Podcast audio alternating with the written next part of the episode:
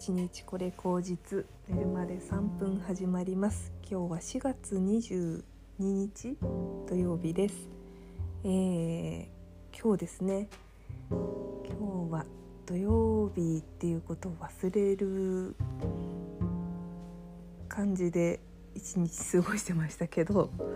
特に土曜日あ日曜日だっけなって思ってたんですね。それぐらい結構時間が緩やかに流れていたなというふうに思うんですけれどもうん今日はですね一つ自分の頭の中にあの考えていたことがありましてそれについてお話ししようかなというふうに思います。えーと、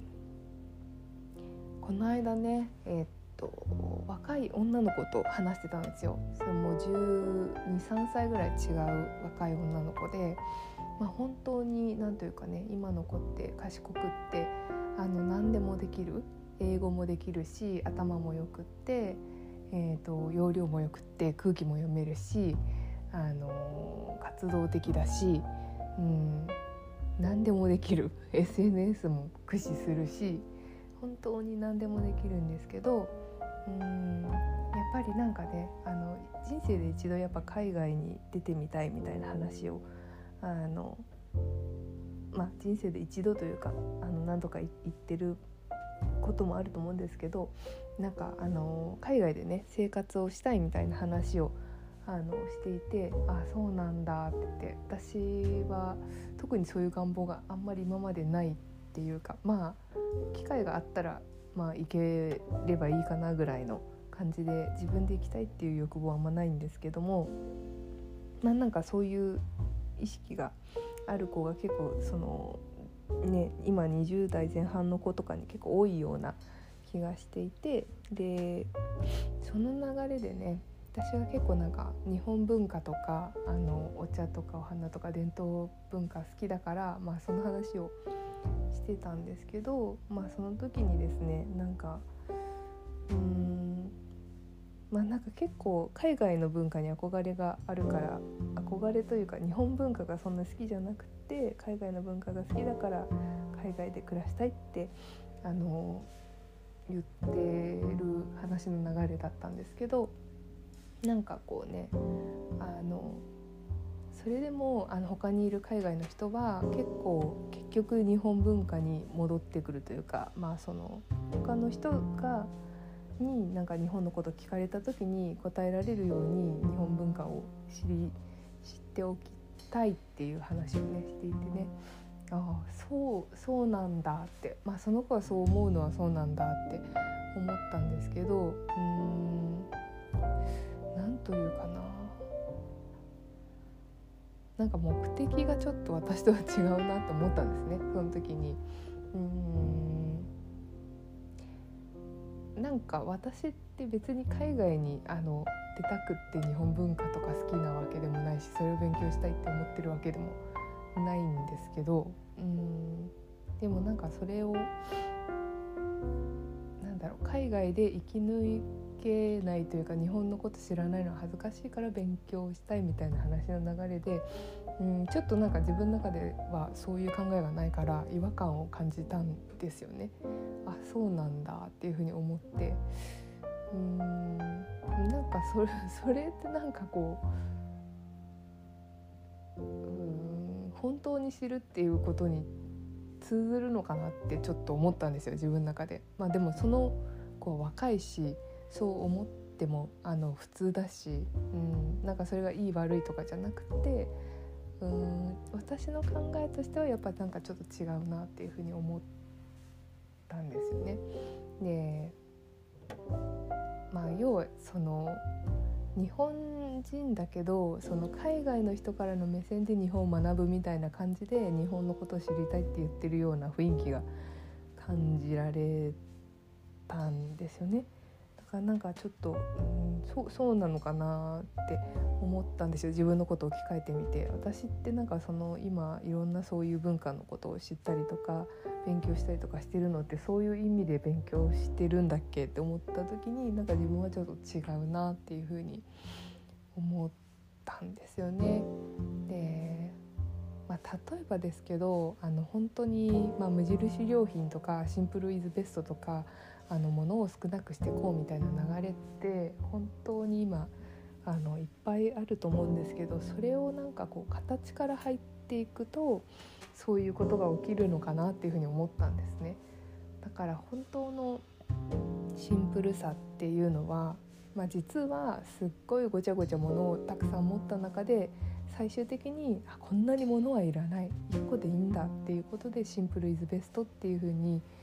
言えることもあるんじゃないかなというかそういうことがほとんどなんじゃないかなって思ったんですよ。であの千利休さんとかもあの本当に豪華絢爛なあの茶の間とかあのね秀吉がそういうの好きだったからそういうものに囲まれた中でいややっぱり黒がいいって言って黒黒いあのねそれまでなんか黒ってちょっとこう死を想起させるっていうかなんかそういうのでタブーとされてきたけど黒い茶碗を使ってみたりとかわびさびっていうことをやったりとかっていうところにたどり着いたわけでまあなんかこうすごくねいろんなあのことの経験の中からやっぱシンプルっていうのは生まれてきたものなのかなっていうふうに思うくらいやっぱなんかその形から入ってることとそのうんとこう意味を知るっていうことから入ることとじゃあやっぱ違うのかなっていうふうに思ったんですよね。でそれをですね今日うんとある人がですねあのそれはうんとまあ老子の言う道タオっていうんですけどあの中国語でタオあの道なんとか道のあのそれそれこそ茶道の道の道って書いてタオって言うんですけどタオですねっていう話をあのちょっと、まあ、別の文脈でしてて言っていてあそうだなというふうに思ったんですよね。で私もそのまあ、もう一回ちょっと老子の本を読んでみようと思ってでちょっと本をねあのさっき「他を老子の教え」っていう安富歩さんかな？東大教授の女装家の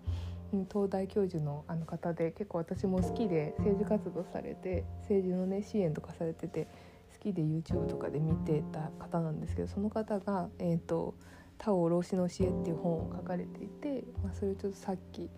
読んだんですけれどもあもう結構納得する文章がねあるなっていうのをすごくあの書かれていたのでまあ前書きとちょっと一節読んでみようかなって今日は思います。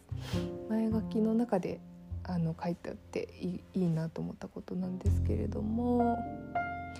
例えば私たちは「リンゴは赤い」という言葉に縛られてリンゴの豊かで複雑な赤さを味わう能力を失ういかなるリンゴを見ても赤いものと一括りにしてしまい一つ一つのリンゴの赤さの違いを見失ってしまう日本人中国人というような言葉によって人間をひとまとめにしてしまい軽蔑し合ったりいがみ合ったりして挙句の果てに殺し合ったりもする。お金という概念に縛られてお金なしには生きられないと思い込みお金に換算できない素晴らしさを簡単に手放してしまうのも言葉のなせる技である。このような歪んだ知性こそは私たちの不幸の源泉である。本当にねこれ本当そうだなというふうに思っていてあの老子の思想老荘思想って本当なんかねあの深いんですよね深いというか、うん、深いって言葉が浅いんですけどなんかそういうねあの含みがあるんですよ。ですごくあのいい言葉をたくさん書いてあってですね、まあ、老子の一つの一節を読みますと「物事は常に変化する。あなた自身もそうだ」もしかするとあなたは目の前にある物事を確かにそこにある。と思い込んでいるかもしれない。しかしどんなに避けがたいとあなたが思い込んでいることでもやがて消え去りあるいは変化する。どんなことでもどんなものでもいつどうなるかわからない。開かれたものとしてそこにある。物事は変化し生まれては滅ぶ。その危うさを恐れる必要はない。それどころかあなた自身が可能性に満ちたものとしてあることを理解すればあなたは訳のわからぬ不安から解放されるはずだ。っていうのがありまして本当にねあの、私も結構この一節はあの思い当たる節がありまして例えば何か大きな目標をあの目指した時にその先それがゴールになってしまうのかっていう疑問をね抱いた時にですね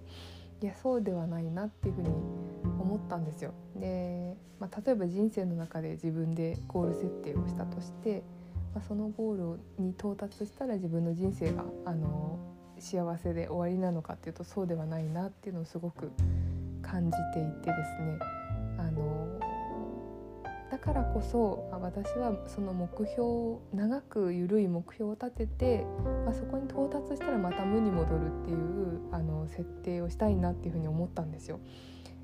なぜかっていうとそれはこう物事は常に変化するからっていうことそれが世の流れだからなんかそこにップダウンする必要はないんだって思っておくとすごく自分の気持ちが楽になるからなんですよね。なんかあまりにも目標を高く上げてそれをゴールだってしてしまうことによって自分をこう制限してしまうこともあるし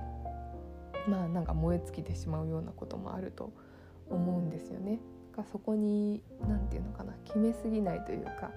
まあそれでも目標があることってあの人生のなんかこう活力を燃やすための種になるのでそれはそれとしてあの持っておいて